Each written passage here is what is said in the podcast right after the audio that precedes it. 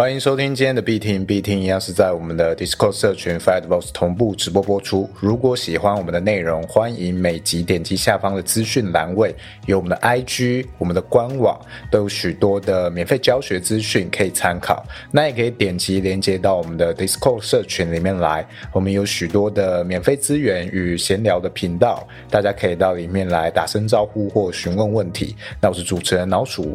我是主持人老干妈。这一集是要先聊八九月的币市总结和预估，对不对？对，然后后面会再聊，如果你是新手的话，现在要入场呢，还是不入场，或是你可以怎么做，怎么学习？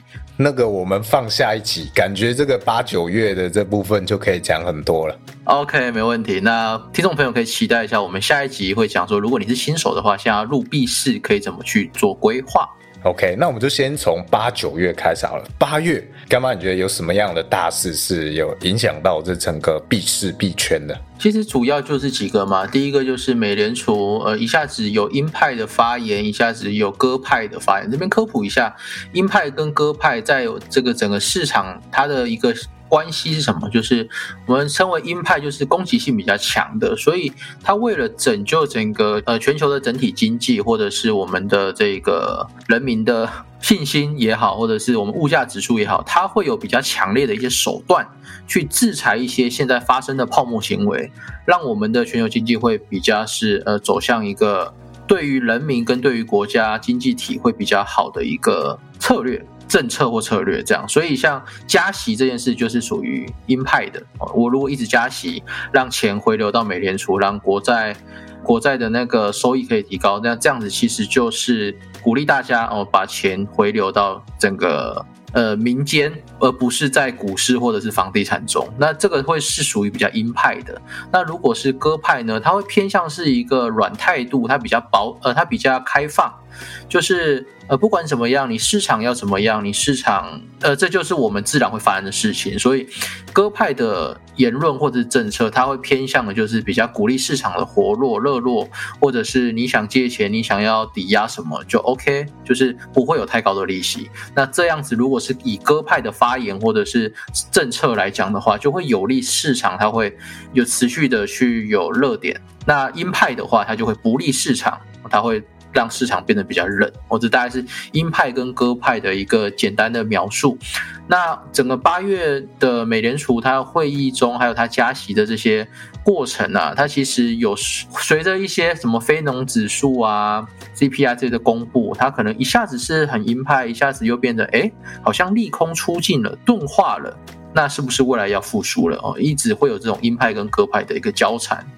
我我觉得我把它称之为整个八月就是一个鹰派跟鸽派的均线交缠，就是你你其实搞不太清楚现在市场到底是看涨还是看跌，哦，这是我们比较搞不清楚的。那这个事情在加密货币里面，你又会看到一个最近一个很大的消息啊，就是九月六号。我今天在八月二十五号的时候有出一个新闻，我说以太坊基金会它有敲定说九月六号要进行全新的以太坊二点零的升级，那这个叫做 merge。而这个 merge 它的升级，它会分为两个阶段去做升级。那其实这个就是我们加密货币一个从七月十三号开始到现在八月二十五号这一一个多月以来，有一个很明显的一个反弹。这一股反弹也带动了其他货币的一个上涨。这个是八月份的比较大的事情。对啊，那。呃，我们知道看到这些加息呀，或者是加息它的趴数低于预期啊，就是优于预期的话，哎，有时候大家就会脑补这个币价的拉升啊，或者砸盘，其实很多时候都是在那短短可能几个小时内，就是公布加息数字的几个小时内，大家脑补之后反映的一个情绪。那这种其实是。很难预估的，对你用这种印度神童的方式去预知未来、预估未来哦，选边猜，我觉得那个意义也没有很大。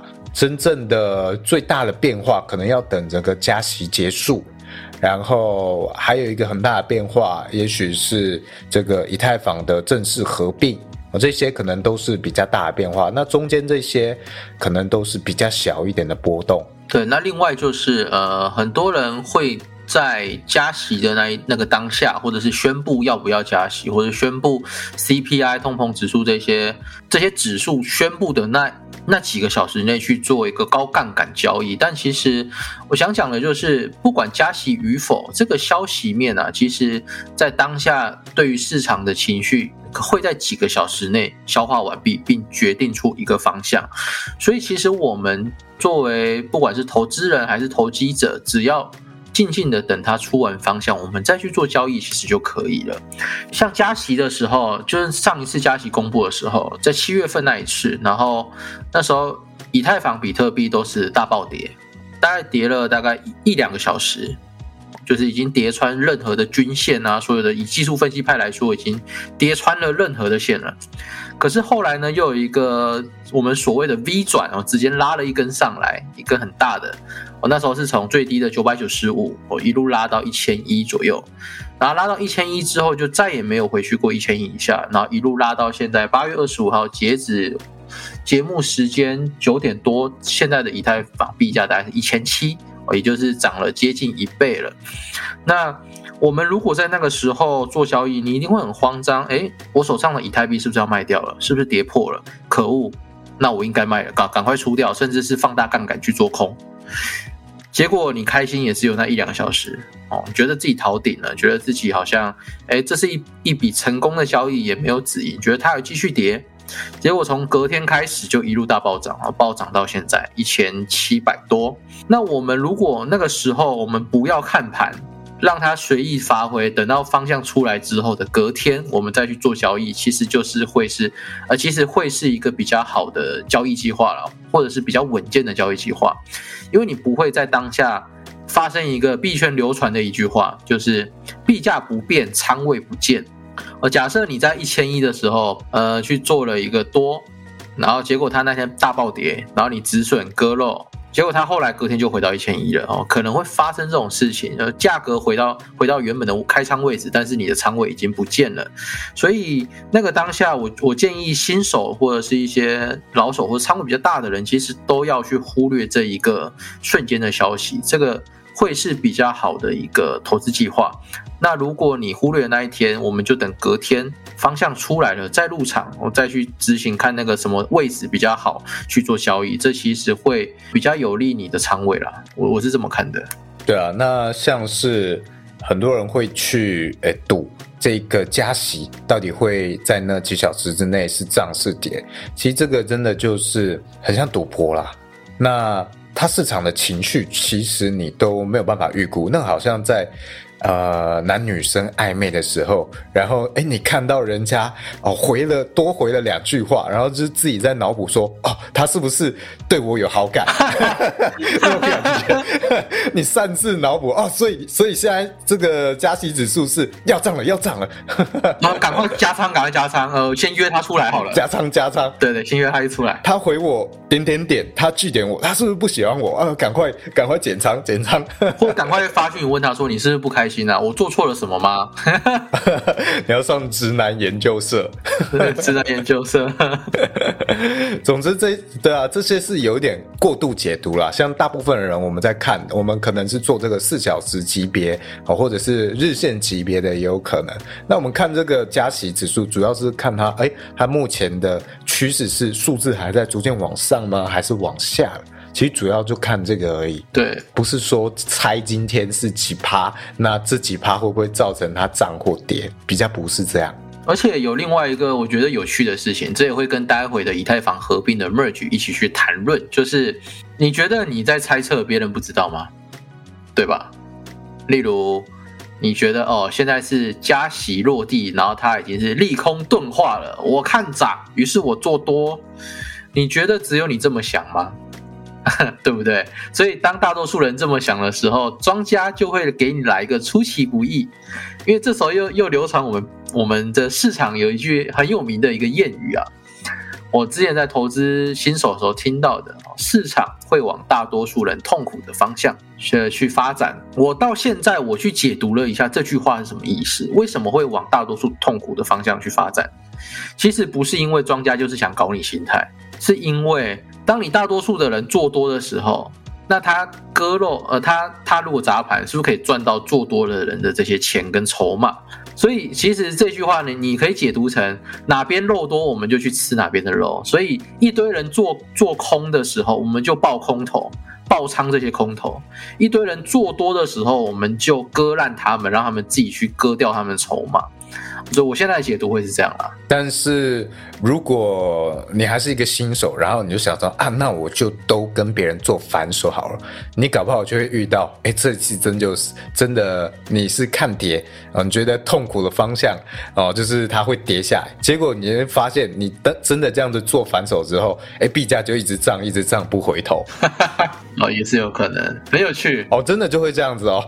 你你做顺势的时候，大就会痛苦，然后你想要这次我要做反手的时候，哎，靠背就跟你做反方向哦，人家都喊你，你干嘛顺势不做啊？硬要去拒绝那个市场的方向，真的，你是一个韭菜的时候，每一次都是这样子。对对，哦，让你逐渐痛苦，逐渐痛苦，不是往大多数人痛苦的方向，而是你是一个韭菜的话。你怎么做选择，它就是会往你痛苦的方向走。对，那这边呃，除了我们这个短线的这个加息或者是鹰派鸽派的这个发言之外，我们稍微来谈论一下。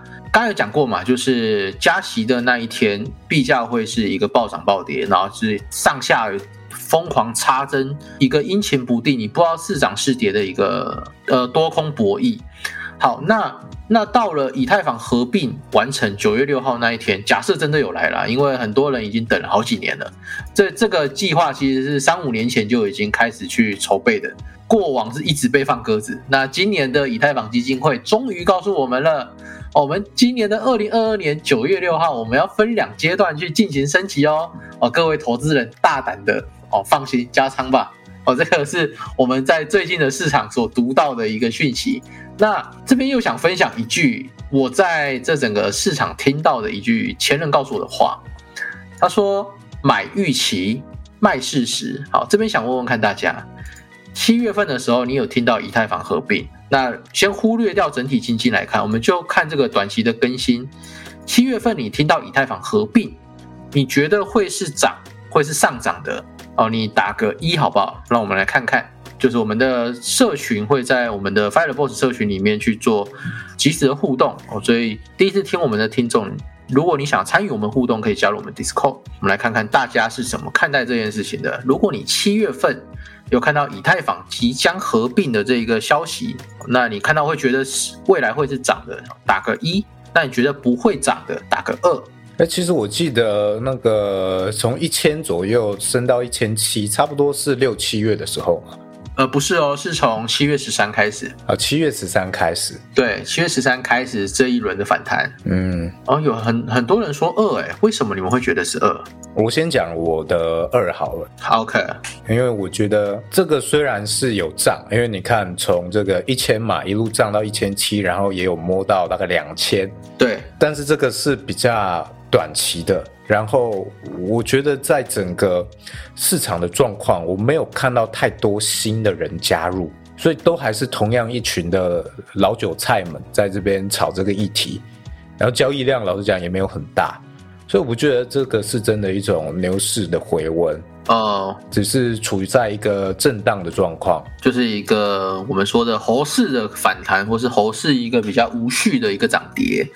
对，而且我自己进来也大概快一年了，光这一年里面，我就已经经历过好几次，哎，以太坊要合并了，这次真的要合并了，真的听过听到无感了。所以你七月跟我说这个消息，我那时候其实是没有在在意这件事情的，没有在在意。这个呃，我是这么看的啦，就是有一句话送给大家：买预期。卖卖什么？卖事实，好不好？买预期，卖事实是什么意思？就是七月份那时候一堆新闻都说以太坊要合并了，很多人都冲进去，也确实涨了一倍。OK，那所有人会想到什么？所有人会不会想到等到九月六号合并的那一天要来砸盘？所以九月六号合并的那一天，希望希望的是什么？投资人希望就是涨越多越好嘛，因为九月六号合并还会再大涨。那你最好那天涨越多越好，那我就可以刚好去卖在最高点，呃，短线的最高点，我就是可以获利出场。所以我会当大多数人这么想的时候，大多数人会在七月份的时候去建仓。投资人来看的话，可能会在七月份重新把筹码买入，甚至是呃看到它涨到非常高的时候才买入。例如，我们看一个那个成交量分布图，会发现从一千到两千这一阶段啊，哦，大多数的人是买在一千六百以上的，就是这这一个月以来，大多数人是买在一千六。到两千这个位置，而不是在一千六以下。但是那时候很多人割肉，然后庄家有在一千的时候，他有去做很多的吸吸筹码的这个举动嘛。好，那后来拉到两千，割了一波回回踩到两一千五，然后现在。呃，又慢慢的涨上去到一千七了。好，那这整个过程呢，我的看法就是，如果你是在一千五、一千六以上进场的，其实你的风险是比较高一点的哦，因为可能你是买在这一个车子已经跑一半了哦，你才上车。那九月六号如果真的有合并，呃，当然可能会有一个预期的涨势，但是不排除那可能是短期的骗炮，就是。庄家只是把我们带到更高的位置，吸引更多的人来追高，然后再把我们割得一塌糊涂。这可能是他会做的啦。所以你会发现，呃，像像那个什么，呃，我们的买预期卖事实这件事来看，加息的时候，我反过来看嘛，加息如果是利空的，是不是会卖预期，然后买回这个事实？所以你会发现，呃，加息消息出来之前，到他宣布之。宣布之前这一段期间，其实会有一个明显的涨幅，呃，会有一个明显的跌幅哦。我先卖，我先出场，等到加息落地，那个宣布要加息的那一天，奇怪，怎么开始大涨了？哦，所以你用这个角度来去看市场，会发现庄家也好，或者是这个市场的方向，它可能会提前去消化完这一个消息或这个事情哦。所以我们可以解读成这个。消息的情绪已经在消息正式来临之前，它被消化掉了。所以我在想，会不会以太坊合并这一个涨幅，其实早就涨完了，已经从一千涨到两千，它其实早就涨完了。所以等到就算九月六号合并成功之后呢，币价可能也不会再回到两千甚至以上。哦，这是一个不好说的一个一个事情啊，因为从历史的角度来看。哦，历史角度哦，我们有一些活友做一个数据的统计，而他发现往年只要有出现以太坊二点零的新闻，你在新闻出现的前后这些时间点啊，你有加仓干进去的，后来都被埋掉了哦，所以我们不少的火友都其实是不看好说以太坊合并会带来未来的一个涨幅。但这不是说我们以太坊就是死去了，而是说以这个短线来说，我们现在还是属于一个一个经济比较不好的一个情况，以及整体经济它是一个利空的情况。在这种情况下，尽管你有再好的消息，其实它的涨幅其实是有限的。就像刚刚老鼠讲的哦，其实这市场没有太多的新人进来。那我们透过一些链上数据也发现，就是都是老人家在买。我这个老人家指的是。加密货币老人家就是玩很久的老人家，好像以太坊，呃，最近啊有一个消息，就是以太坊一千颗以上地址的，一千颗以上的地址，它已经创了历史的新高。也就是说，这些这些大金鱼持有以太坊大金鱼们，他们的持币数量已经到了历史的新高了。可是很奇怪的就是，散户还是没有买，散户是没有做任何的一个。太多的投资了，这个市场其实现在不吸引散户，对，你可以这样解读，所以其实就还是会回到场内互割啦。有时候我们会觉得这些金鱼大户是不是在割我们？一下子利空砸盘，一下子利多拉盘去爆这些空头，但他们可能是金鱼在互吃，其实不是在针对我们。然后这有可能，因为现在场内的资金基本上没什么散户，基本上都是金鱼们。OK，所以。呃，所以回到我们这个 merge 啊，它对于整个未来九月份九月六号真的合并的价格走势，其实我觉得，我个人啊，我不代表本台立场，我个人觉得它可能已经有一大部分是被消化完了，所以已经涨涨了一大部分了。哦，这应该说。这涨的这一大段其实是未来涨幅的一个预先兑现了哦，所以也不要太期待说未来真的涨的话会有多么大的一个涨幅哦，这是第一件事情。第二件事情就是我们来稍微聊一下这个以太坊合并之后啊，它对于整个加密货币的以太坊链这个生态以及未来的未来的加密货币它会是怎么样的一个想法？老鼠，你觉得呢？合并之后会带来怎么样改变？呃，我先讲刚刚对于呃你这个合并之后的预期，好，我也讲一下我的观点，就是我们我也是不太看好，在那个合并的那一个月，因为不确定它会不会延期嘛，合并的那个月，我猜它是会有拉升的。我随便神棍猜一下好了，那个月可能可以到两千多、两千三、两千四之类的。对，但是这个以太坊的合并几乎就是我们这一整年最后一个利多的消息，也是最大的一个消息。那这个东西如果这件事情发生之后没有带回牛市，那就没有其他的东西可以撑起这个牛市的机会了，就是短期之内好几个月以内都没有。那这个币价拉上来之后，就是准备要一个长期的震荡，或者是震荡向下跌的一个状况，这个是可以预期的。但我觉得是有一个可能性，就是九月、十月也有可能是加息趋缓啊，啊，加息要逐渐逐渐降下来哦，甚至加息快要结束的一个时期。那加息结束，如果有一个很大的变动，造成全球经济。啊，某种的反应，那有没有机会？那时候刚好是以太坊它合并完之后一个拉盘期，好拉到两千多，然后全球经济又刚好碰到了它发生了暴跌的状况，哎，然后顺势大家在这个时机点把资产变到了加密货币区去避险。顺顺势的拉盘的价格造成牛市回来，我觉得这个可能是唯一一个牛市回来的可能性。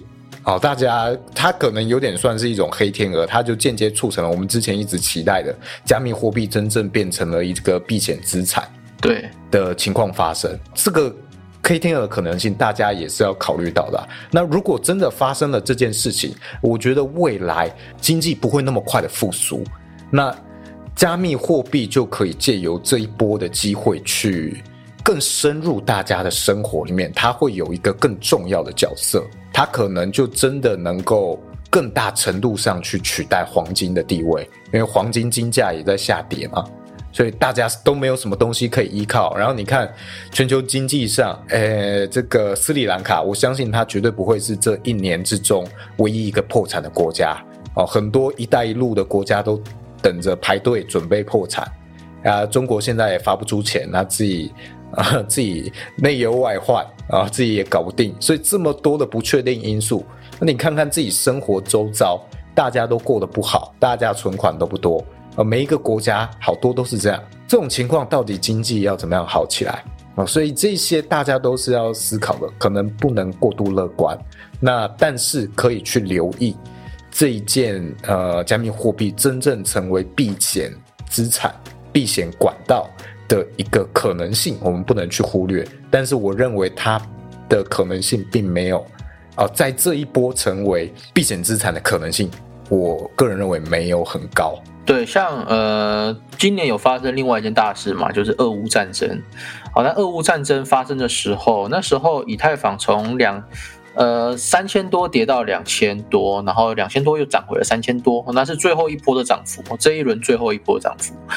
那它这一个暴跌之后又暴涨，哦，这一轮呢，其实很多的人会把加密货币视为哦，你看吧，就说这是一个战争时可以避险的资产吧。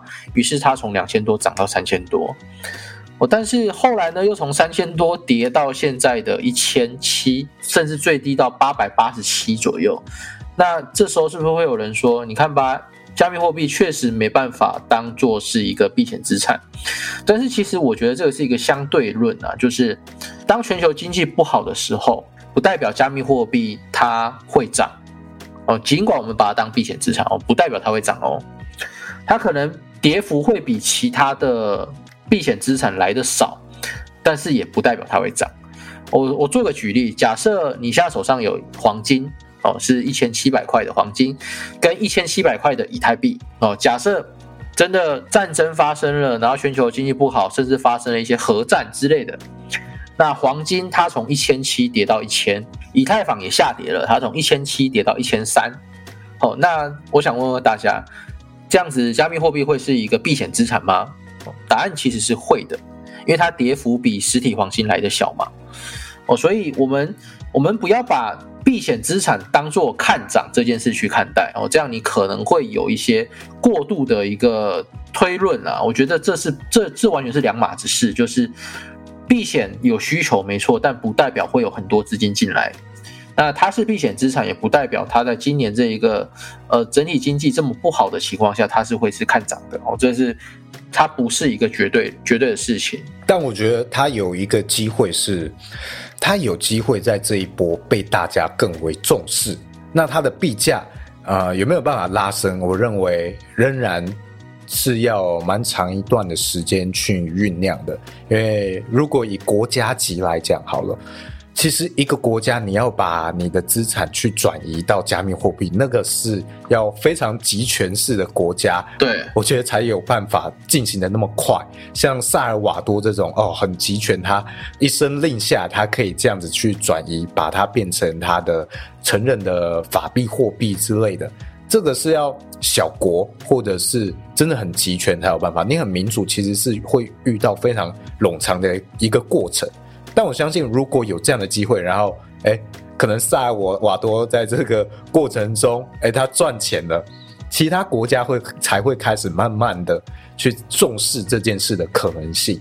那我觉得，这样的一波之后，加密货币是会更为被大家所重视的。是。那稍微来聊一下 merge 合并哦，到底在干嘛，以及这个对未来的一个加密货币生态它会有什么影响？好了，其实我们想，呃，以太坊二点零升级啊，这个升级就我觉得有点像是 Windows 十变 Windows 十一啦。哦，大家觉得 Windows 十到十一有有很大的感觉吗？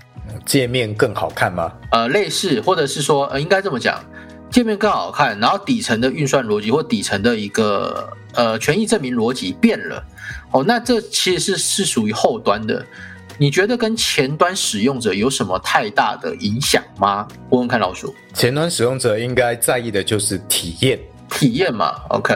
啊，无论你漂不漂亮还是什么如何，它就最重要的是它使用起来的感受好不好，爽不爽？哦，OK。那我们讲以太币这个升级之后，我们期望的体验是什么？来问问看大家，期望得到什么样子更好的体验？gas fee 下降算不算一个体验？算哦。呃，还有呢？还有什么我们期望的呢？gas fee 下降，然后速度变快，gas 更低，速度更快。OK，速度节点运算，质押一个 gas staking。OK，好，那我问看你们哦。我现在就来做一个有趣的一个小事情啊。我们打开我们的 Discord 右边，你会看到我们的成员名单里面有一个叫 gas fee 一个 bot。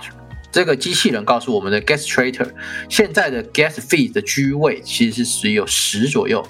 牛市的时候，大概可以到平均两百到三百以上。现在的 gas fee 的居位是十，也就是说现在的速度是比较快的，而且也非常的便宜。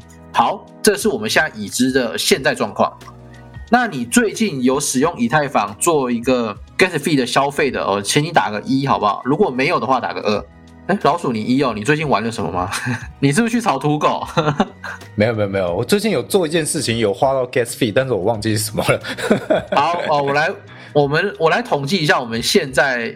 现有的火友这边目前只有两个人哦，在 gas fee 啊，我想到了，我卖掉坏脸，然后他要签那个合约。哦哦，OK，好好好，哦，逃跑是不是逃难？对对对，卖不掉。哎，你昨天你昨天是不是又来加密岛开会？对 对对。OK，反正就是呃，目前我们火友现在。放眼望去，只有两位哦，目前有使用以太坊的这个区块链去做一些交易哦，那其他火友都是没有的。好，那那很有趣啊，我们不是很期待说它 gas fee 下降更快更优惠吗？那现在其实就是更快更优惠了，不是吗？那你有使用以太坊吗？对吧？所以呃，市场要不要使用以太坊？你觉得跟 gas fee 有关，还是跟？市场热不热比较有关系，我觉得是跟整个市场热不热会比较有直接的关联。那呃，对，也也是我们火友讲到的一个热度。好，那现在回到这整个热度，我们市场的热度是冷清的。这个冷清不是说以太坊币价一千涨到一千七是冷清的，而是说以太坊它这个区块链上它的 DeFi 协议、它的 DeFi 相关的一个生态、新的热点都没有出来。我们知道以太坊吸引了很多的机构做 GameFi、做 NFTFi、做一些 Staking，然后还有做有的没的这一些金融这些协议。好，那在去年牛市的来的时候，哦，Gas fee 再高三百、五百，我都要使用，因为热点在这里。现在没有什么生态，DeFi 死的是 DeFi 一点零、二点零、三点零，几乎都死光了。那我们过去传统的这一个 Curve 这一刻。呃，DeFi 的龙头支柱啊，哦，它也也几乎死光了，从从三块变一块嘛。那它的那个 Three Pool 这一个 DeFi 协议池其实也发生了一些事情，所以呃，在这个情况下，没有什么人在玩这个 DeFi，它的 APY 非常的低有些只有到一趴到两趴，连我们实体经济的通膨都没办法去做抗衡。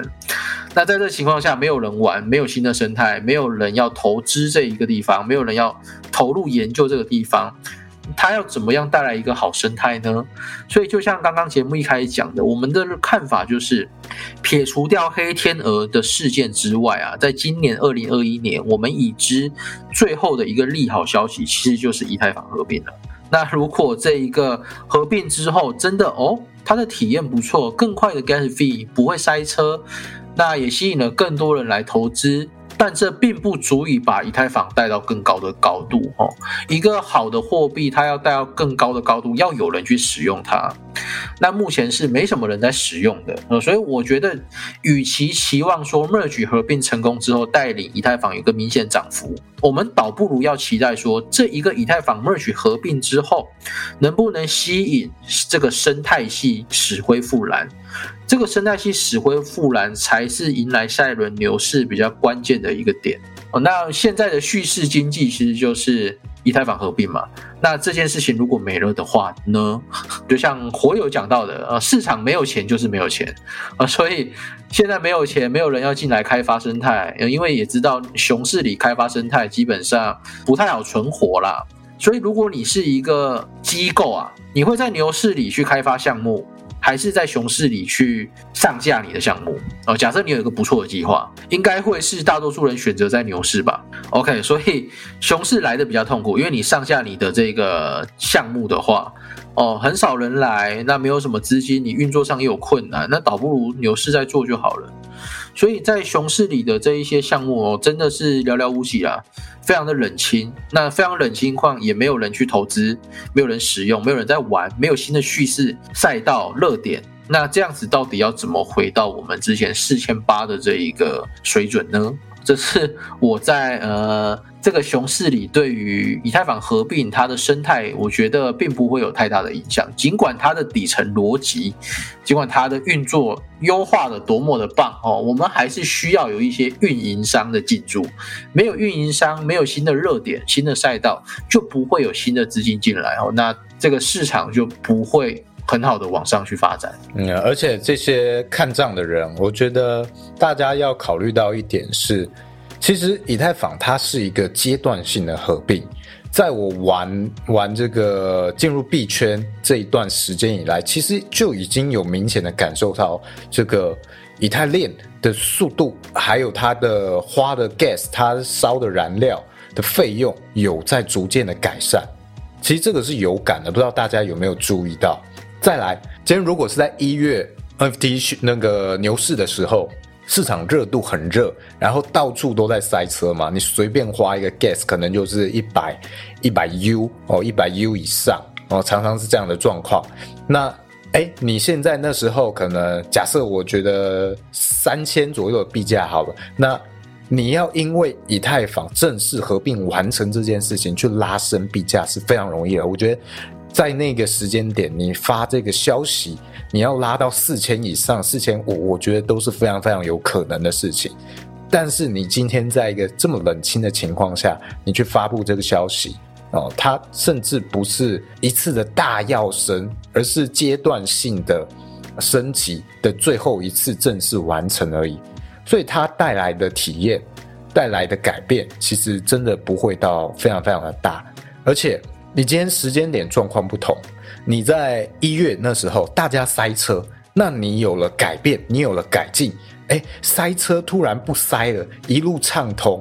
那个非常有感，那个感受会直接反映到大家的情绪，然后反映到币价上。这就好像你今天内湖的交通，哎，突然改善了，突然早上、下午、晚上都不塞车了，完全一路顺畅，哇，那个票是不是投起来？哦，你这个市长做的太好了，我还不支持报，那个感受非常直接。对，就好像哎，你原本都凹凸不平的路，你有一天开，突然就超平超顺，水杯放在你的车架上面都不会倒，那那个感受很明显很直接。但今天假设你随便一条哦，原本根本就没有在堵、没有在塞、没有人在意的的路。那你突然说，哎，它变得平顺，它从二线道变成了四线道、八线道，其实那个不会反映到大家情绪上，因为在那里没有一个使用需求的状况，大家不会产生改变的情绪，不会产生 formal 的情绪，那这个就很难转化到大量的币价拉升。